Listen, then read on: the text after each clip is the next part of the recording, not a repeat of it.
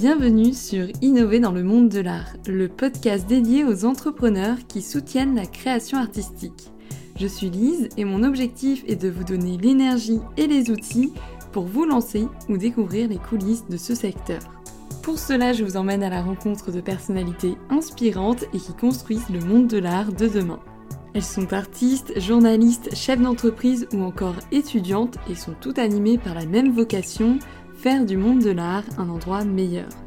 À ce micro, elles nous partagent leurs bonnes expériences comme les moins bonnes, leurs conseils et le mindset qui font les personnes qu'elles sont aujourd'hui. Parallèlement au podcast, j'accompagne des artistes et des entreprises du secteur de l'art dans leur communication et la réalisation de leurs projets. Vous trouverez davantage d'informations dans mon Linktree en note du podcast.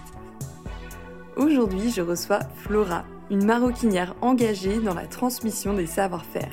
Elle casse l'image désuète de l'artisanat et nous inspire par son parcours entrepreneurial. Le monde des arts visuels et de l'artisanat était autrefois très liés et sont devenus avec le temps beaucoup plus cloisonnés. Avec cet épisode, j'espère apporter des clés pour une meilleure compréhension des enjeux respectifs de ces secteurs.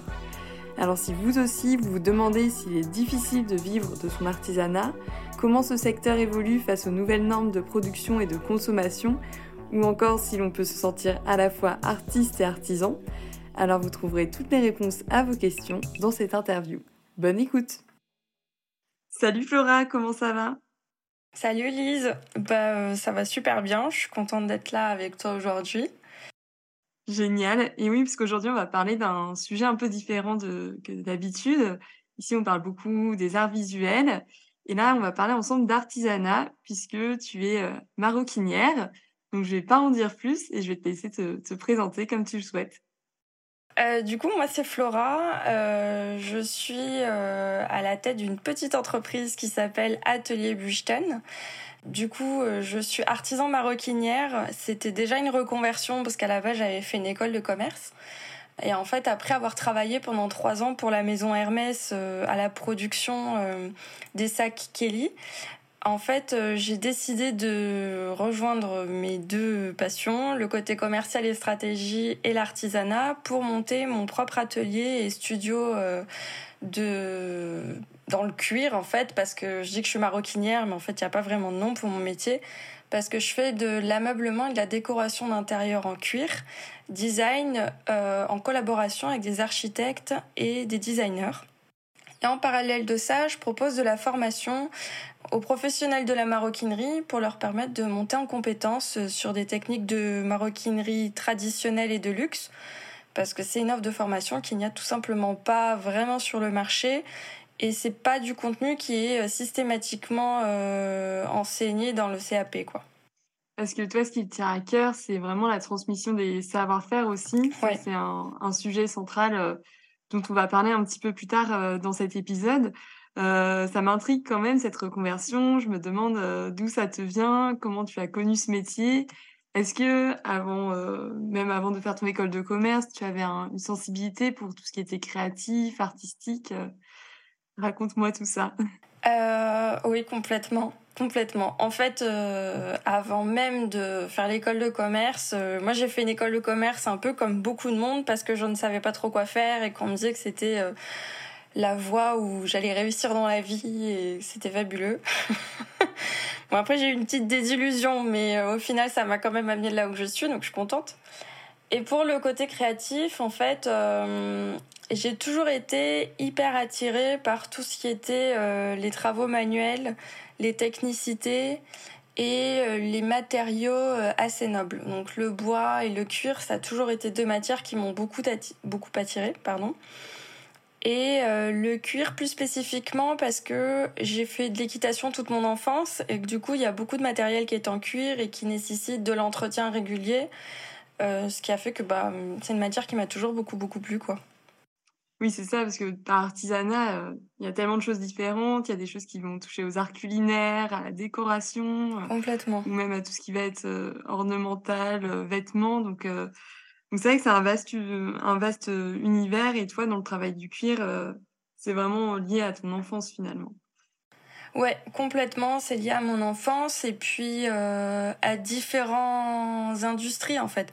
Parce que, comme tu le dis, on le retrouve dans la cuisine, dans les vêtements, dans même euh, l'événementiel, le spectacle. Euh, on le retrouve dans plein de domaines, l'artisanat. Et du coup, particulièrement le cuir, c'est quelque chose qu'on retrouve dans l'équitation, mais aussi dans la mode. Euh, que ce soit le vêtement ou les sacs ou les chaussures. On le retrouve également dans la décoration d'intérieur. Et du coup, c'est un, une matière qui touche plein de, de, de passions que j'ai dans la vie, quoi. Et avant d'entrer toi-même dans ce milieu de l'artisanat, quelle image tu en avais euh... J'en avais une image euh, bah, assez désuet parce que c'est l'image que je pense qu'on a tous un petit peu de l'artisanat. Euh, c'est une personne qui galère dans son petit atelier qui est rempli de bordel, qui fait on sait pas trop quoi, mais c'est fascinant parce qu'il y a des objets qui en sortent et bah, on n'a pas vraiment d'idée du métier, on n'a pas vraiment d'idée de comment ils font pour vivre d'ailleurs. Et euh, on ne sait pas trop comment se former, comment c'est transmis. Et puis au final, je pense qu'aujourd'hui, c'est quand même en train de changer, mais l'artisanat a pas forcément euh, bonne image depuis quelques décennies parce que c'est pas des métiers qui sont valorisés. Voilà, tout simplement. Donc c'est une des raisons pour lesquelles euh, ça me tient à cœur de garder une part de mon activité qui est centrée sur euh, communiquer autour de l'artisanat, communiquer autour des savoir-faire, communiquer autour de la transmission de ces savoir-faire. Parce qu'en fait, comme plein d'autres connaissances euh, qu'on avait, euh, si on ne les transmet pas, c'est perdu. Donc, par exemple, un, sujet complètement différent qui m'intéresse aussi beaucoup, mais bon, c'est pas le sujet aujourd'hui. Mais par exemple, l'herboristerie, c'est une science et c'est quelque chose qui est très riche et qui qui a beaucoup d'impact dans le quotidien. On avait énormément de connaissances sur le sujet auparavant. Et en fait, aujourd'hui, c'est des savoirs qu'on a complètement perdus. Et une fois que c'est perdu, c'est perdu. Parce que si on l'écrit pas, si on le transmet pas, il bah, n'y a pas de moyen de le retrouver, quoi. Hmm. Voilà. C'est une forme de patrimoine immatériel. Euh, complètement. En quelque sorte. Ouais, c'est un patrimoine immatériel. et c'est euh, super intéressant tout ce que tu dis. tu as, lancé plusieurs euh, directions et c'est exactement tous les points sur les, que j'ai envie d'aborder avec toi. mais par rapport à, à l'image de, de, de l'artisanat, euh, effectivement, euh, il y a tout un imaginaire. Je pense que chacun a sa vision de l'artisanat et des fois c'est un petit peu, un petit peu flou aussi. Euh, Est-ce qu'il y a vraiment une définition de ce que c'est l'artisanat? En tout cas, toi, comment tu, tu définirais ça? Euh, Alors, il y a plusieurs définitions. Euh, il y a une définition industrielle, ça va être une entreprise de production qui a moins de 10 salariés. Après, la vraie définition en elle-même de ce qu'est l'artisanat, c'est la transformation de produits euh, par une mise en œuvre euh, d'une matière grâce à des savoir-faire particuliers. Euh, donc on est complètement hors du contexte industriel de masse. L'artisanat, ça va être une production à taille humaine et qui est en général liée à l'habileté de la main, un savoir-faire, une technique, quelque chose de particulier qui, qui met en valeur et après, il y a la nuance entre artisanat et artisanat d'art. Et du coup, dans l'artisanat d'art, c'est euh, pareil, une production, l'habileté de la main, euh, des techniques qui vont mettre en valeur avec une notion d'utilité pour le produit. Et du coup, l'artisanat d'art, il y a aussi la notion de beauté. Voilà. Oui, je c'est un peu la piste sur laquelle j'étais euh, quand je brainstormais avec moi-même sur quelle est ma définition de l'artisanat je me disais peut-être que l'artisanat, c'est tout ce qui va être utilitaire euh, par opposition aux arts visuels qui euh, vont avoir ce côté, euh, voilà, se suffire à, à eux-mêmes et être là pour l'expérience esthétique uniquement. Mais il y a quand même des points communs dans les deux métiers parce qu'un artiste, par exemple, s'il veut s'il veut donner vraiment vie à l'image qu'il a dans son esprit, parfois il va devoir se former à des techniques, euh, sculpture, des techniques picturales. Donc il y a quand même ça peut se rejoindre dans, certains contextes, j'ai l'impression. Bah, c'est pour ça que j'avais trouvé ça hyper intéressant, les échanges qu'on avait eus euh, il y a quelques mois, toutes les deux. Parce qu'effectivement, euh, c'est dur de définir la barrière entre euh, l'artisanat et l'art, parce que les deux sont des, sont des pratiques qui demandent de la dextérité, de l'entraînement, beaucoup de concentration, beaucoup d'outils. des savoir-faire, des matières, de la recherche. Et au final, c'est des pratiques qui sont assez, assez similaires, je trouve. Exactement, et surtout dans le passé, quand on regarde l'Antiquité, le Moyen Âge, au début, un, je sais pas, un, un enlumineur, une plumassière et un portraitiste, ils étaient vraiment considérés comme faisant partie du même corps de métier. Et c'est plutôt récent, entre guillemets, le fait que tout ça soit devenu aussi, aussi cloisonné, quoi, avec d'un côté les artistes et de l'autre côté les artisans. Ouais, parce que en fait, je pense qu'avant, on avait beaucoup plus euh, la notion où on, on liait l'ornemental à de l'utilitaire et du coup à de l'artisanat. Euh, alors qu'aujourd'hui, euh, on va vraiment lier l'artisanat à quelque chose de pratico-pratique et d'utile, et l'art à quelque chose de beau mais d'inutile alors que c'est pas forcément le cas. Et puis la notion d'utilité, ça aussi, c'est encore un autre débat, quoi. ah, ça oui, ça c'est sûr. Un des, un des commentaires qui peut m'énerver quand on dit que l'art ne sert à rien, par exemple. Voilà. Mais euh, je vois très bien ce que tu veux dire. mais toi-même, tu es dans l'artisanat, mais aussi tu es, à la frontière du design aussi, donc c'est encore une autre euh, catégorie. Ouais. Mais je vois, là, tu es en train de créer une lampe, je crois. Ouais, euh, en ce moment.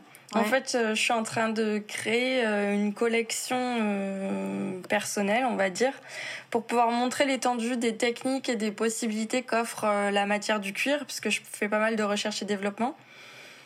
Et justement, c'est en co-création avec les personnes. Donc, les personnes qui veulent participer à la co-création, c'est possible.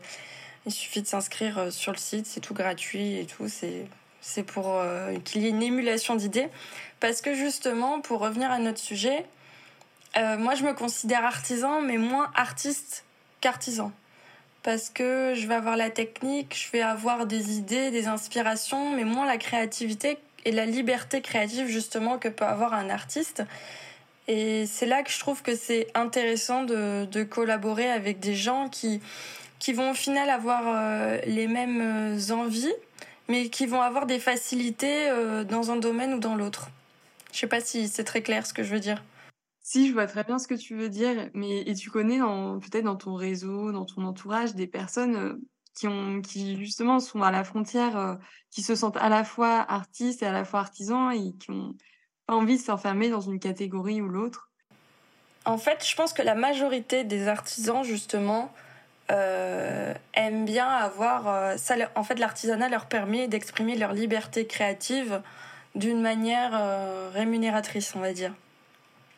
Ils sont pas forcément ouverts à des collaborations créatives parce que c'est euh, comment dire, c'est leur jardin secret, c'est leur domaine d'expression et donc il y a des artisans qui vont être comme ça et après moi je trouve ça très intéressant de travailler avec des, des architectes et des designers euh, parce que c'est un domaine qui me plaît mais surtout parce que c'est des personnes qui dans le cadre de leur étude ont eu euh, l'opportunité de toucher et de travailler un peu la matière et les formes.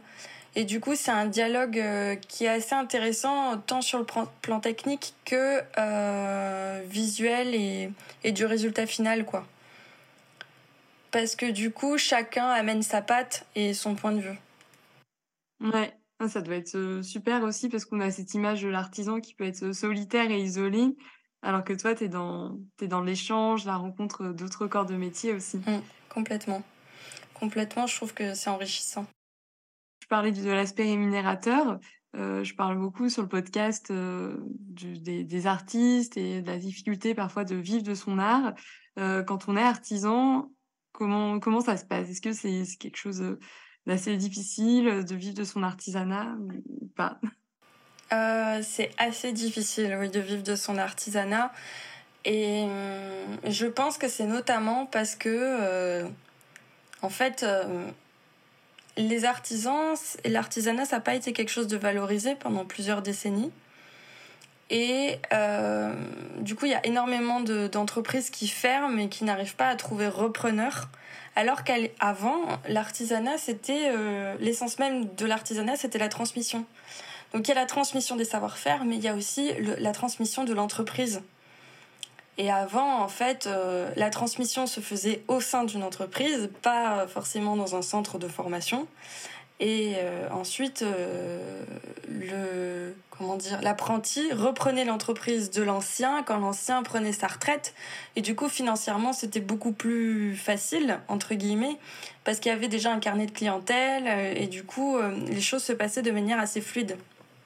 Alors qu'aujourd'hui, comme la transmission de savoir-faire se fait plus dans des centres de formation et moins chez l'artisan, ou alors chez l'artisan mais pour une courte durée, tout le monde démarre sa propre entreprise et euh, il y a plein d'entreprises qui ferment avec tous les outils qui vont avec, euh, les fichiers clientèle. Et... Donc c'est beaucoup plus difficile de, vivre de l'artisanat aujourd'hui. Oui, je vois. C'est vraiment une question de, système et ça se passe dès la base de, la formation. Et justement, niveau formation, comment ça se passe euh, Comment on devient artisan? Parce que ce qui est bien connu, c'est qu'on, je pense qu'on apprend toute sa vie, on se forme toute sa vie. Donc, Comment ça se passe pour son diplôme, entre guillemets, d'artisan? Tous les métiers d'artisan, quand on devient artisan, ne nécessitent pas forcément de diplôme. Après, si on souhaite se former en tant qu'artisan euh, et qu'on veut avoir un diplôme, il faut aller dans des centres de formation. Euh, dans ce cas-là, on passe un CAP en général et, on peut passer le bac pro, on peut passer toutes sortes de diplômes, on peut commencer très tôt. Euh, mais après, euh, moi par exemple, j'ai le CAP de maroquinerie que j'ai passé dans un lycée euh, professionnel euh, dans le centre de Paris. Et ensuite, j'ai été formée par la maison Hermès. Mais en fait, globalement, il n'y a pas beaucoup plus d'options que ça pour la formation. Et les formations aujourd'hui sont devenues des formations très axées sur l'industrialisation. Et donc, par exemple, le métier de, de cordonnier, on trouve plus de cordonniers aujourd'hui. Les cordonniers, c'est celui aussi qui va nous faire le double des clés. Et, euh, en fait, c'est le CAP, il forme à ça. Il forme plus au métier de cordonnier, il forme à l'industrialisation. Le CAP de maroquinerie, il forme très peu à la maroquinerie, il forme à comment être un ouvrier plus qu'un artisan dans euh, un atelier de production pour une grande maison où tu vas répéter toujours les mêmes tâches. Et c'est super triste. C'est pour ça que j'ai décidé de, de, proposer de la formation de mon côté parce que malgré que je sois jeune et que j'ai moins d'années d'expérience que plein d'autres artisans, en fait, euh, moi je voulais travailler pour la maison Hermès et aucune autre parce que cette maison-là, elle continue euh, de former à des techniques euh, de maroquinerie traditionnelle et ancienne où l'artisan fait son sac en entier et, euh, et c'est des techniques euh, de solidité parce que ça descend en fait euh, de la maroquinerie, de la sellerie plus que de la maroquinerie. C'était pour faire l'arnachement des chevaux et donc c'est des techniques solides qui permettent de réparer les produits. Donc c'est quelque chose forcément que j'ai envie de transmettre, surtout en ayant passé un CAP, en ayant vu que c'était pas quelque chose qui était forcément enseigné. Alors que avec les enjeux environnementaux qu'on a aujourd'hui, on voit bien que faire un produit euh, qui va pas durer dans le temps, ça n'a plus d'avenir. Et puis aussi apprendre à réparer ces produits. Quand tu parles des cordonniers, moi ça ça faisait tilt par rapport aussi aux enjeux d'aujourd'hui parce que c'est super important pour faire durer nos affaires, nos chaussures, nos vestes, de trouver un cordonnier qui pourrait bah, ressusciter et faire durer euh, nos affaires. Et, et a priori, ça ne se trouve plus si facilement que, que ça. Non, c'est très compliqué à trouver. Enfin, on va trouver des cordonniers sur le papier, tu mets sur le Google Maps cordonnier, tu vas en trouver plein. Hein. Mais euh, trouver un cordonnier qui va pouvoir réellement réparer, ça c'est plus compliqué. Ouais, je vois. Et il y, a le, y a le souci aussi euh, du manque de formation pour faire des, belles choses et des, des vrais objets euh, qui sont à la fois utilitaires et avec une, une, capacité de durer dans le temps, une valeur presque artistique parce que ça a été euh, travaillé par une personne euh, qui a mis tout son cœur euh, quelque part. Et il y a l'autre souci aussi, c'est peut-être que maintenant ça, ça, coûte très cher de faire des un sac par exemple dans les règles de l'art. Et est-ce que c'est pas pour ça aussi que peut-être qu'il y a des marques de maroquinerie très belles qui ne se créent pas aujourd'hui bah, je pense que le alors la problématique est vraie mais que moi je la prendrais à l'envers. Mhm. C'est plutôt que euh, on a été habitué à des prix extrêmement bas pour peu de qualité, mais au final on s'en fiche parce que tout ce qu'on veut c'est réacheter de suite euh, quelque chose derrière euh, pour avoir encore plus de, de, produits ou encore mieux ou un autre style. Enfin, peu importe. En fait, du coup, le problème, c'est l'inverse. C'est que la matière, la, la matière, ça coûte cher. Le cuir, c'est un produit qui coûte cher. Et la main-d'œuvre, ça coûte cher et ça prend du temps. Pour faire un produit de qualité, ça prend du temps. Et euh, du coup, le prix est forcément conséquent. Euh, moi, je, quand, je, quand je travaille avec certaines personnes qui me demandent de faire, euh, par exemple, des rideaux pour un restaurant, et les, prix ils sont de suite très conséquents, et les personnes sont surprises, mais c'est simplement déjà simplement le prix de la matière. Sans parler de la main d'œuvre, c'est très cher. Et aujourd'hui, on n'est plus habitué à voir des montants élevés parce qu'on nous a habitués à vraiment des, du bas coût et euh, de la consommation excessive, quoi. Ça, et ça, ça doit pas être facile. Euh, je pense, c'est une problématique que rencontrent à la fois des artisans comme toi et des artistes. Euh, c'est-à-dire que leur travail a une valeur, parce que ça demande beaucoup de temps, tu as eu beaucoup de recherches derrière, d'années d'expérience. Et les personnes en face sont souvent surprises par les prix, alors que c'est tout à fait justifié. Comment tu fais pour toi pour faire accepter tes prix et puis pas te retrouver peut-être à trop te, te, brader parce que ce que tu fais a réellement sa valeur? Bah, moi, j'ai opté pour faire des produits de luxe, rester dans la gamme de prix et de qualité pour laquelle j'ai été formée. Parce que j'estime que tout simplement ça vaut euh, ce prix-là, parce qu'il y a beaucoup d'heures de travail et de recherche, comme tu disais. Et euh, que du coup, c'est plus facile de vendre à des gens qui ont un certain euh, portefeuille et qui sont intéressés par un certain type d'objet. Les personnes qui vont pouvoir se permettre ça, du coup, c'est des personnes qui sont déjà tournées vers le design, vers la qualité, vers... des produits dont les matières ont été sourcées en France ou du moins en Europe. Moi, je me tourne vers ce type de clientèle-là. Mais c'est pas euh, tout le monde qui c'est pas tout le monde qui peut se permettre de cibler cette clientèle-là et du coup, c'est forcément très compliqué. Euh, c'est pour ça que je pense que l'essentiel, c'est de constamment communiquer sur tout ça. En fait, ça fait plus partie de notre quotidien et il faut le réintégrer dans le quotidien. Euh, parce qu'aujourd'hui, c'est devenu cool, euh, les trucs made in France et euh, fabriqués par un petit artisan du coin, mais c'est pas encore systématique de trouver ça normal, des prix plus élevés du coup, qu'une grande chaîne. Et donc, c'est hyper important de d'avoir une part de la communication qui soit fondée là-dessus, quoi. Ouais. Donc toi, tu fais de la sensibilisation de ton côté Ouais, complètement. Principalement via tes réseaux sociaux ou par d'autres moyens euh, Pour le moment, c'est essentiellement sur les réseaux sociaux et ça marche assez bien. Les gens ont justement l'air contents d'avoir un contenu qui permet de... Euh, bah, de rééduquer à euh, quel impact à quelle matière, pourquoi telle matière c'est pas forcément le meilleur choix, pourquoi euh, envisager la réparabilité Pourquoi un beau produit va avoir un coût qui semble énorme euh, Et les gens ont l'air d'apprécier ça. J'essaye d'ouvrir de, nouveaux canaux de communication. Je suis très intéressée par les podcasts justement.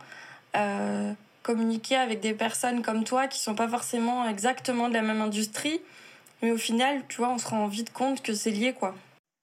Oui, complètement. Ça se rejoint, ça se rejoint complètement et c'est pour ça que je trouvais ça intéressant de, de te recevoir là, oui. Euh, donc, quand on est artisan, si j'ai bien compris, les options, ça va principalement être le fait de devenir euh, indépendant, entrepreneur. Si on veut être salarié, euh, quelles sont les options? Il y a les, il y a les maisons de luxe. comment ça se passe le quotidien d'un artisan dans une maison Tu as parlé d'Hermès, mais il y en a plein d'autres aussi, j'imagine.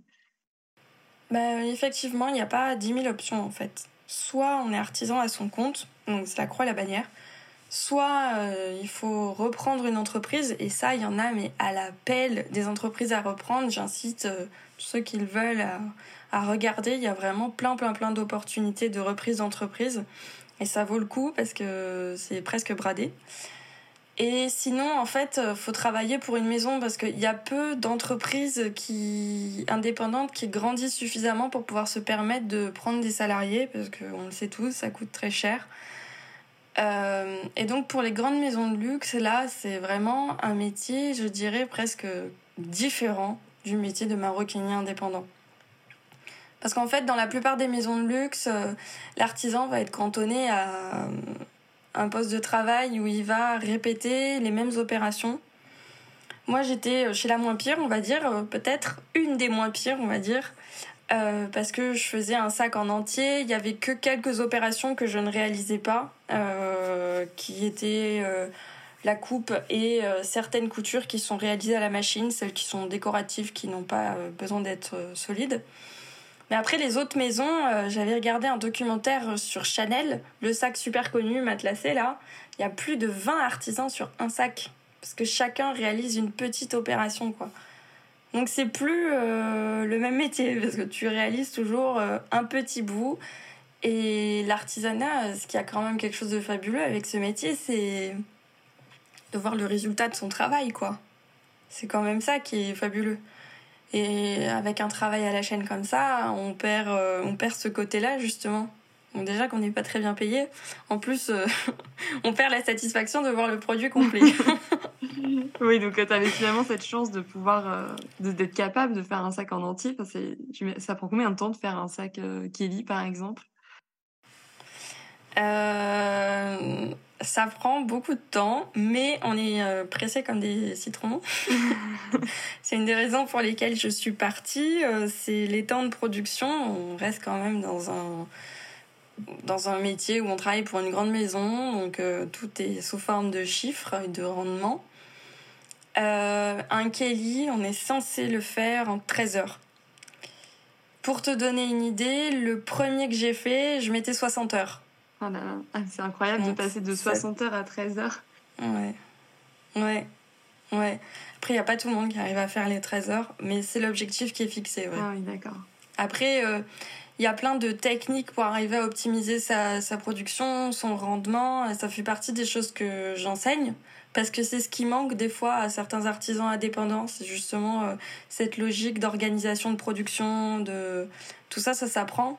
Mais après, il y a, y a, deux poids, deux mesures. Quoi. Faut pas arriver au point où on, on, on, se fait mal au corps, en fait. Voilà. Ouais, c'est ça, parce que c'est pas humain de faire un sac euh, entier en 13 heures, j'imagine.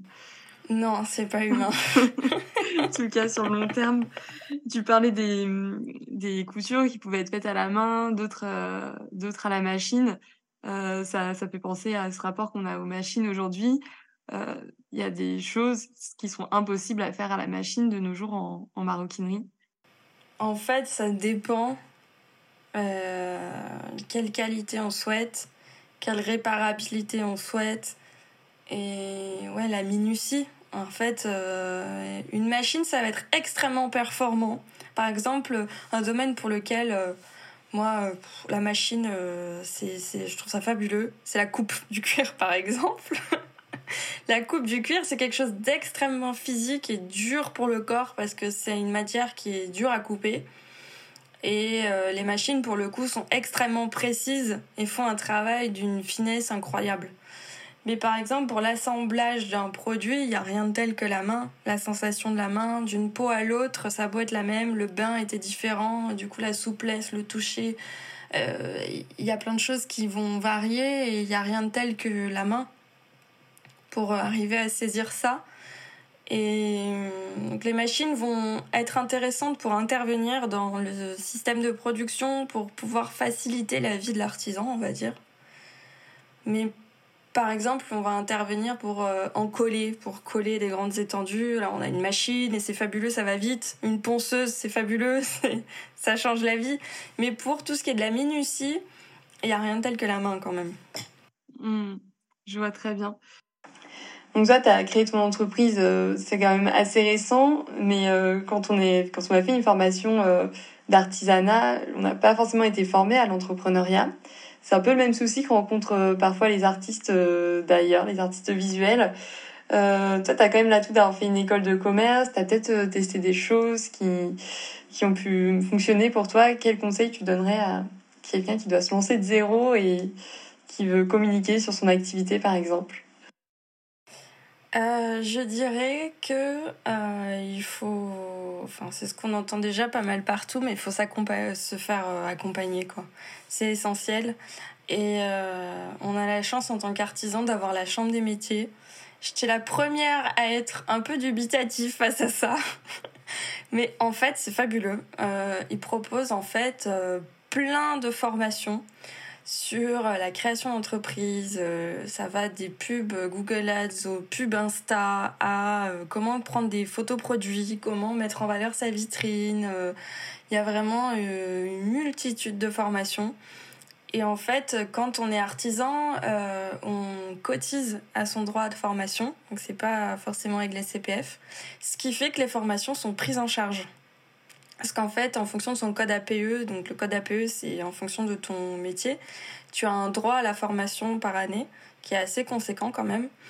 Et euh, donc si tu cotises que tu as fait au moins une vente que tu as déclarée, eh ben, en fait tes formations sont prises en charge et c'est quand même quelque chose d'incroyable parce que les formations sont dispensées par, euh, en fait, ils externalisent par des prestataires, ce qui fait que c'est des gens qui sont professionnels de leur sujet qui viennent enseigner. Donc il y a vraiment un contenu de qualité qui est offert. Et après, je dirais que euh, la communication, ça a vraiment une part importante dans euh, le métier à partir du moment où on est à son compte, qu'on doit rentrer nous-mêmes son propre argent. Je pense qu'une des grosses parts sur lesquels il faut se focaliser, en fait, c'est la communication. Et étant donné que l'artisanat a quand même une image à redorer, il faut beaucoup miser sur la communication, sur le professionnalisme, sur la qualité, sur euh, euh, les coulisses de l'atelier, sur... Euh, faut au maximum, je dirais, miser là-dessus, quoi. Voilà. non, mais c'est super bon à, à, savoir. Et puis, j'ai, enfin, toi, oui, pour communiquer, je trouve que dernièrement, tu as fait des super belles choses, euh, des super belles photos sur que, qu'on trouve sur ton site, sur ton compte Instagram. Donc, euh, Merci beaucoup. Je, voilà, si vous voulez voir un, bel exemple, euh, n'hésitez pas à faire un petit tour sur le Instagram ou le site de Flora. C'est très gentil. donc, on va pouvoir passer aux, questions signation du, du, podcast maintenant. Ça, ça commence à être la fin. Euh, donc vous connaissez le principe, je pose trois questions, une un peu plus vaste et après euh, une question un peu plus concrète et, légère. Euh, toi, euh, qu'est-ce qui t'a, qu'est-ce qui t'aide à garder la motivation jour après jour pour persévérer dans ton projet? La motivation, je l'ai de la vision que j'ai envie d'avoir, enfin la vision que j'ai pour mon activité en fait. Euh, très vite, euh, c'est quelque chose aussi que je recommande donc à ceux qui veulent se lancer. C'est d'avoir une vision très claire de là où on veut aller, ce qu'on veut. Et en fait, euh, du coup, pour y arriver, on établit un plan d'action de tout ce qui nous sépare de cette vision-là. Et je trouve que ça, c'est une bonne manière de garder la motivation parce que les jours où, bah, forcément, des fois, ça va pas, ou alors j'ai l'impression que j'ai plus rien à faire, bah, en fait, non, je prends une feuille et je me dis, bon, bah, qu'est-ce qui te sépare de ça? Et de suite, en fait, ça redonne euh, une motivation parce qu'en fait, surtout quand on est à son compte et qu'on est seul, ou même quand on est deux, c'est pareil. Euh, il faut avoir 10 euh, 000 casquettes pour pouvoir arriver à se lancer. Du coup, si aujourd'hui, bah, la compta, ça, ça te donne pas vraiment envie ou que tu as la flemme de produire encore 5 produits comme ça, bah, tu peux te tourner vers autre chose qui peut être intéressant parce que dans ton activité, euh, ce qui peut être avancé, ça peut être euh, passer trois heures sur Pinterest pour essayer de trouver des nouvelles inspirations. Ça peut être euh, de manière très différente en fait qu'on fait évoluer son activité. C'est vrai. Et c'est une belle manière de, de, manifester en quelque sorte, pour les, de visualiser. Et je pense que c'est, un bon conseil d'avoir la, la grande image devant soi et, et de, de toujours garder ça en tête. Euh, quelle a été euh, ta meilleure expérience dans le domaine de l'art et de l'artisanat? Bah alors ça va être un peu cucu, mais je pense que la meilleure pour moi, c'est quand j'étais chez Hermès et que j'ai terminé mon premier sac Kelly qui était déjà acheté par une cliente et qui allait être envoyé euh, chez elle parce que bah pour moi ça a été la consécration de plusieurs années d'un gros travail euh, parce que ça a été très compliqué de rentrer chez Hermès, ils prennent pas tout le monde.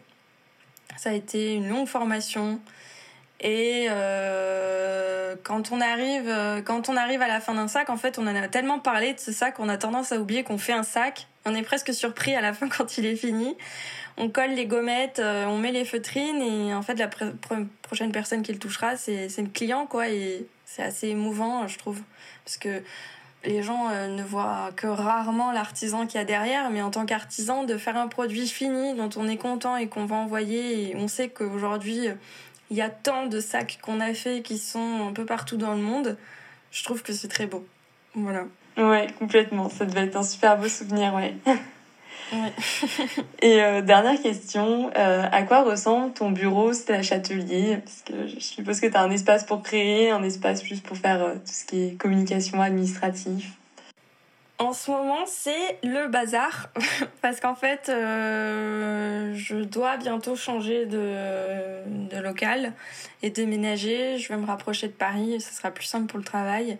Puis en plus, je suis en cours de préparation d'un salon pour ce week-end et du coup, c'est euh, le bazar. et donc, d'un côté, j'ai mon établi avec, euh, avec tous mes outils, euh, des expérimentations, des... parce que j'ai fait de la recherche et développement pas mal cette semaine. j'ai posté justement en story sur Instagram.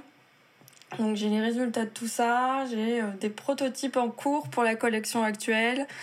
Et à côté de ça, il y a mon bureau avec euh, pas mal de, de, dossiers en cours sur de potentiels projets. Donc là, euh, plus en collaboration avec des archers et des designers. Voilà. Je vois. C'est génial. Merci beaucoup Flora d'avoir participé à ce podcast et pour ce témoignage super intéressant. Bah, merci euh, surtout à toi. Franchement, ça m'a fait super plaisir de, de, venir sur ton podcast et de discuter avec toi de, de tout ça. quoi. merci. Merci d'avoir écouté cet épisode. J'espère que ce sujet vous a intéressé et a pu élargir votre vision de l'art et de l'artisanat. Si vous souhaitez soutenir Flora et co-créer avec elle sa collection d'objets et de mobilier design en cuir, rendez-vous sur son site internet dans la section co-création. Je vous mets le lien dans les notes du podcast. C'était le dernier épisode de l'année 2022. Merci beaucoup pour vos écoutes et pour votre fidélité. On se retrouve en janvier pour un nouvel épisode. À bientôt!